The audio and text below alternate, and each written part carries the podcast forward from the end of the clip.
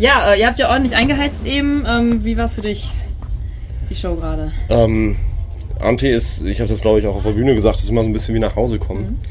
Was ich an dem Festival mag, sehr mag, ist, dass es, es ist groß, aber es ist nicht zu groß. Man kann noch alles begreifen. Man hat nicht dieses, ähm, dass man eigentlich als Mensch zu klein ist, um das irgendwie alles zu fassen, was da passiert. Was so ab dieser 15, 20.000er Größe aufwärts so langsam losgeht. So Mera Luna ja.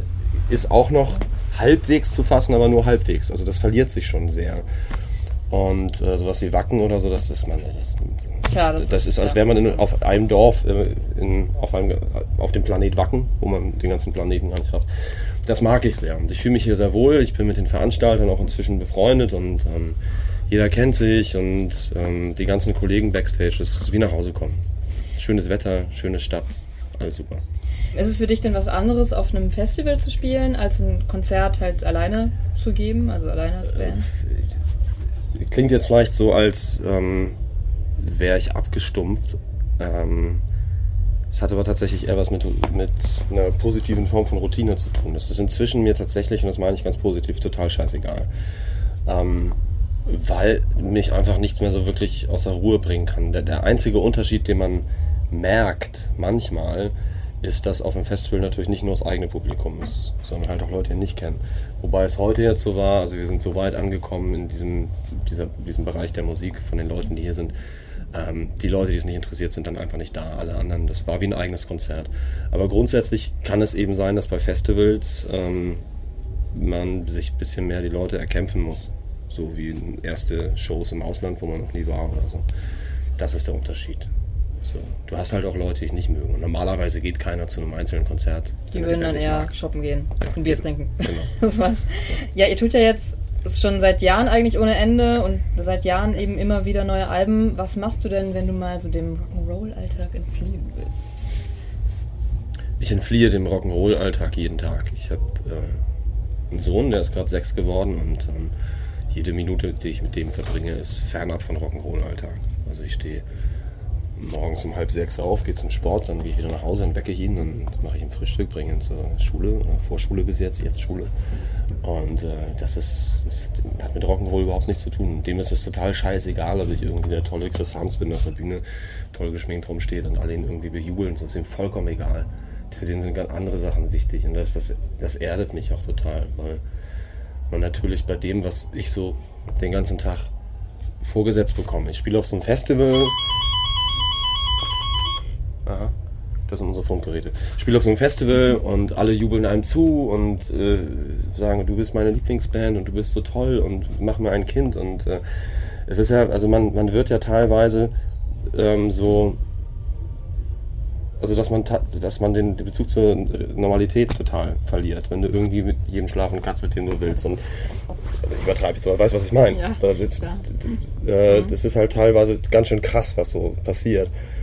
Und das brauche ich auch so als Kontrast, damit ich auch da nicht abhebe. Obwohl ich glaube, ich bin noch zu alt zum Abheben. Also wäre ich jetzt irgendwie so alt wie Bill Kaulitz in seinen Anfängen, das ist halt schwierig. Ich bin halt 37. Das ist halt ja, so, kann gut sein. Ja. Kann gut sein, ja. Dann äh, ja, bringt ihr jetzt bald Son Songs, Son Songs 2 raus. Mhm. Ähm, ja, wie kam es dazu, dass du nochmal so ein Album machen wolltest? Ähm, es war einfach so geil. Mhm. Wir haben diese Tour gemacht zu dem Swan Songs Album, die restlos ausverkauft war und die Emotionen, die da entstanden sind, auf und auch vor der Bühne, das war so unvergleichlich und so eigen, wo ich gar nicht von besser oder schlechter sprechen möchte im Verhältnis zu einer normalen Lord of Lost Rock Show.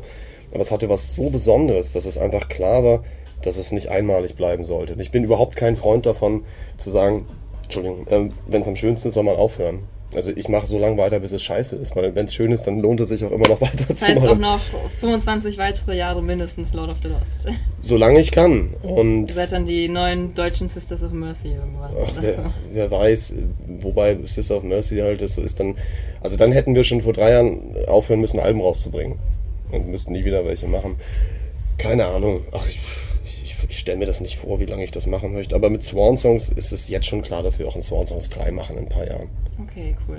Weil es einfach total Spaß macht. Ja, ihr macht das ja auch sonst häufig, dass ihr Genre-Grenzen Genre sprengt. Ähm, was macht da für dich den Reiz dran aus? den Reiz macht für mich maßgeblich aus, dass ein guter Song in jedem Gewand funktioniert. Ein guter Song ist zum einen für mich ein Song, den man komplett abgespeckt, nackt, ohne irgendwelche Effekte und drumherum spielen kann auf dem Klavier oder einer Gitarre mit der Stimme. Der braucht nicht mehr, der braucht nicht mehr Rhythmus, der braucht nur die Harmonie und die Melodie. Das ist ein guter Song. Und wenn ein Song so funktioniert, dann passt er auch in jedes Gewand. Das ist egal, ob man ihn dann umsetzt wie, keine Ahnung, äh, ob man den jetzt mit Dubstep-Elementen füllt oder ob man einen Black Metal-Song draus macht oder einen RB-Song oder einen Pop-Song oder halt einen Gothic-Song, wie auch immer. Und auf der anderen Seite macht es mir halt total Spaß, Songs aus anderen Genres auf genau das zu reduzieren, was sie sind. Auf die Harmonien und auf, die, auf den Text und die Melodie und das dann komplett neu umzusetzen. Beispiel Sachen wie Backstreet's Back von den Backstreet Boys oder Lady Gaga. Oder es macht unglaublich Spaß und es gibt halt so viele Songs, die ich höre von anderen Künstlern, wo ich neidisch bin und denke, ach, die hätte ich gern geschrieben. Und dann ist ja, kein, genau, ist ja kein Grund, sie nicht ja. zu spielen.